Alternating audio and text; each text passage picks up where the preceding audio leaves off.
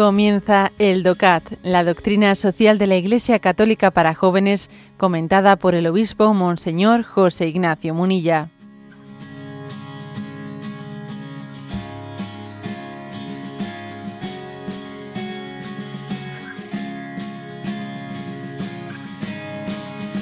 Punto 65. ¿De qué tratan en concreto los derechos humanos? El derecho a la vida es el derecho fundamental del hombre y entra en vigor desde la concepción, pues ya desde este momento se ha de considerar al ser humano como persona. El derecho a la libertad de expresión es otro de los derechos humanos. Asimismo, no se le puede privar a nadie de su derecho a participar del trabajo para el sustento propio y el de su familia. El derecho a fundar una familia, de tener hijos, y de educarlos uno mismo es también un derecho humano. Es también muy importante el derecho a la libertad religiosa y la libre elección de su ejercicio. No puede darse coacción alguna en cuestiones religiosas. Bueno, este es el punto 65, que como veis, después de que en los puntos anteriores se ha dicho, bueno, qué, qué significa los derechos humanos, de dónde vienen los derechos humanos, Aquí hace como una pequeña enumeración, a ver cuáles son los derechos humanos principales. Y vais a ver que vienen aquí, pues, bueno, un pequeño resumen, los principales. Seis, los seis principales. El derecho a la vida. El derecho a la libertad de expresión. El derecho al trabajo. El derecho a fundar una familia el derecho a educar los hijos y el derecho a la libertad religiosa. O sea, han seleccionado seis derechos. Bueno, todos ellos, ¿qué ocurre? Que están eh, íntimamente ligados. es imposible que uno de estos seis eh, limite uno sin que afecten a todos en su, en su conjunto. ¿Mm?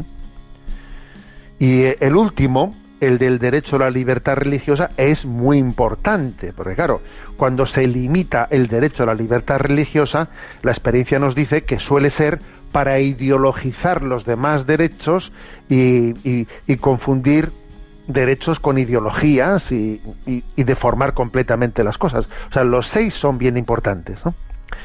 Muy escuetamente. El derecho a la vida, el derecho a la vida desde el momento de la concepción hasta la muerte natural. Cuando ese, cuando ese derecho es negado, se, pretende uno a sí mismo constituirse, constituirse en decir, soy yo el que decido cuando la vida comienza o no comienza, cuando la vida es digna o no es digna, o sea, uno se pone por encima de, porque es la decisión política la que lo va a determinar. Cuando la decisión política no es la que no es la que determina el derecho a la vida sino que tiene únicamente la, la, encomienda de tutelarla. ¿eh? el derecho a la libertad de expresión. Ojo y estamos y estamos en este momento en, en una situación en la que nuestra cultura camina hacia un pensamiento único hacia un pensamiento único en el que existe el riesgo de limitar gravemente el derecho a la libertad de expresión. De hecho, de facto, una cosa es en teoría, en teoría mm, ya comienzan algunas manifestaciones, ¿eh? Se les debería de prohibir, bueno, decir eso, o sea, pero de facto, principalmente, existe miedo por parte de muchas personas a salirse de la foto del pensamiento único, a ser distinto, a ser diferente. Me van a acusar de esto, me van a acusar del otro, me van a acusar de... El derecho a la libertad de expresión a veces eh, es atacado por la vía fáctica más que por la vía teórica, ¿eh? dando miedo a expresarse. El derecho al trabajo, a participar del trabajo y a un trabajo digno, ojo. ¿Eh? y a un trabajo digno, no un trabajo basura, ¿no?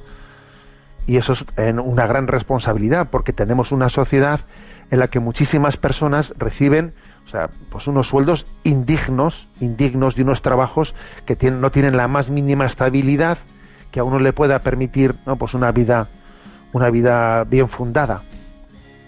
El derecho a fundar una familia, a fundar una familia, a entender que que en ella, ¿no? Pues que en ella se, se, desarrolla la, la, forma básica, ¿no? Que es la célula de la sociedad y darle y darle a la familia todo la, toda la autoridad moral y política, ojo, y política que debe de tener autoridad moral y política, incluyendo la educación de los hijos, porque la gran tentación de los estados siempre ha sido la de entrometerse, la de entrometerse y querer de alguna manera manipular las conciencias de los hijos.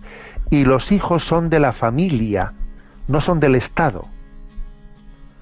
Los, hijos son de Dios que se los ha encomendado a la familia en su patria y potestad. ¿Eh?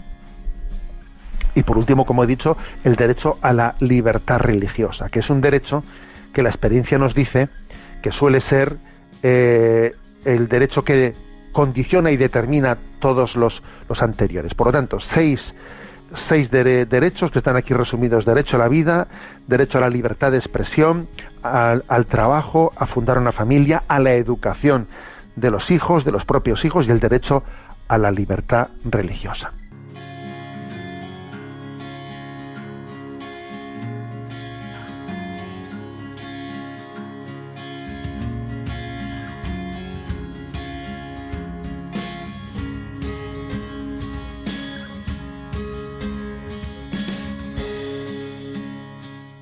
Has escuchado el DOCAT, la doctrina social de la Iglesia Católica para jóvenes, comentada por el obispo Monseñor José Ignacio Munilla.